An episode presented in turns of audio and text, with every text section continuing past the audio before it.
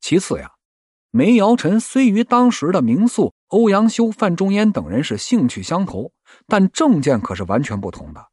范仲淹是坚定不移的改革派，而欧阳公和梅氏是保守派，政敌之间的相互攻讦是司空见惯的。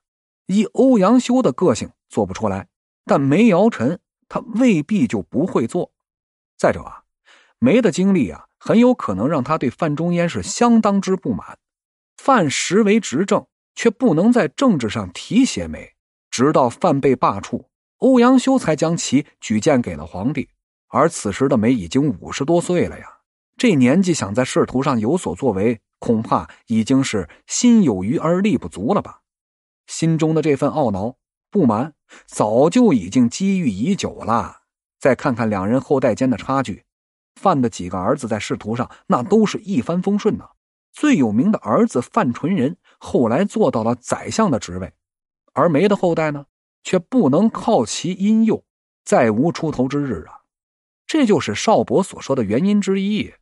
还有啊，从范仲淹死后梅的表现来看，梅尧臣对范仲淹是不太恭维的，内心里啊也是不大认可的。还有一个文人间的潜规则作祟的原因。记得黄仁宇先生对海瑞的那段公允而有名的评价：“古怪的模范官僚。”梅尧臣不是吗？虽然他在任地方官时对当地啊做出了许多的贡献，但文人相轻的毛病那是绵延中国历史几千年呢，未必就不会出现在古怪的官僚梅尧臣身上。当然啊，这是我的一家之言，还需要史料来佐证。咱公允的说啊。梅尧臣也好，魏泰也好，对于范仲淹的污蔑和泼粪举动，那也并非全是空穴来风。范仲淹两岁时，时任徐州当地驻军司令秘书的父亲呢就去世了，母亲呢改嫁给了一个姓朱的村民，范仲淹也改叫了朱越。长大之后有出息了，才换回了自己的姓名。在范仲淹贫穷时，是一个叫做范仲隐的中层官员接济了他。此后呢，范被皇帝仁宗赏识而平步青云，直到当上宰相。在入仕的过程中啊，范仲淹也不乏结交了一些对他有用和有过帮助的人，谁还没几个智囊呢？于是啊，这件事就成为了政敌们攻击的口实。比如当时的著名人物王安石啊，就曾批评过他好广名义，结游士，以为党助，甚坏风俗。当然啊。范仲淹绝不是一个不学无术的官场老油条，相反呢，他雄才大略，一心想报答皇帝的知遇之恩。他上书仁宗的著名的新政纲领，打手诏条陈时事，就一针见血的指出了国家的弊政，也拉开了庆历改革的序幕。